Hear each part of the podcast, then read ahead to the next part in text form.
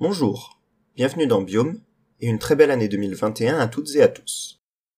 Il y a deux semaines, nous avons parlé des relations trophiques, donc alimentaires, en les illustrant par une chaîne alimentaire tout d'abord, puis un réseau trophique.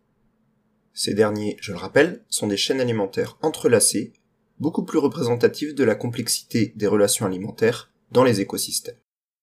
Les végétaux sont les premiers à fabriquer la matière organique, matière fabriquée par les êtres vivants, à partir de matière minérale.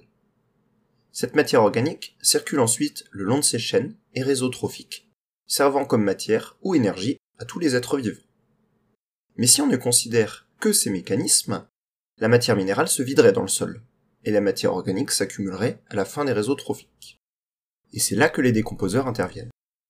En effet, ils ont pour rôle de minéraliser, c'est-à-dire de transformer la matière organique en matière minérale, directement ou indirectement. Si on les nomme d'une manière générale décomposeurs, en réalité il y en a deux types. Les détritivores et les décomposeurs.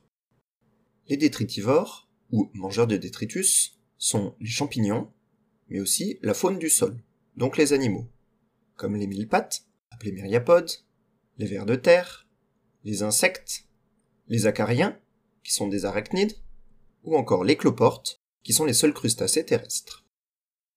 Leur rôle est de transformer la matière organique non décomposée, donc les gros morceaux comme les excréments, les cadavres, les feuilles mortes, en plus petites molécules de matière organique. Ils agissent tous de concert, chacun ayant son propre rôle à jouer à un moment de cette transformation.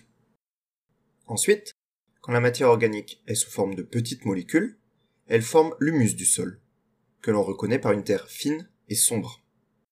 Ce sont alors les décomposeurs, qui sont des bactéries et des champignons du sol, qui rentrent en jeu.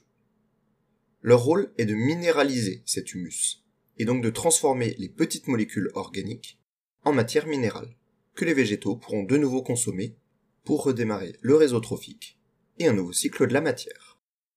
Je vous représente d'ailleurs ce cycle de la matière en image associée à l'épisode, que vous trouverez sur YouTube ou sur les Facebook et Instagram de Bio.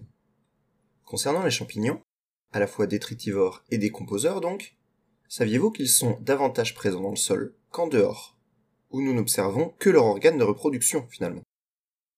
On les trouve dans le sol principalement sous la forme de mycélium, c'est-à-dire de fins filaments de la largeur d'une cellule, et ils sont très nombreux.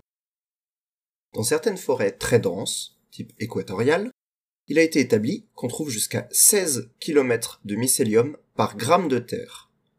Et le plus gros organisme sur Terre serait en fait un champignon, qui pèserait jusqu'à 35 tonnes, vieux de 2000 à 8000 ans, et couvrant une surface jusqu'à 1350 terrains de football. La semaine prochaine, nous quitterons un temps le vivant, donc la biocénose, et reparlerons biotope à travers les climats. Bonne semaine, et à bientôt dans Bio.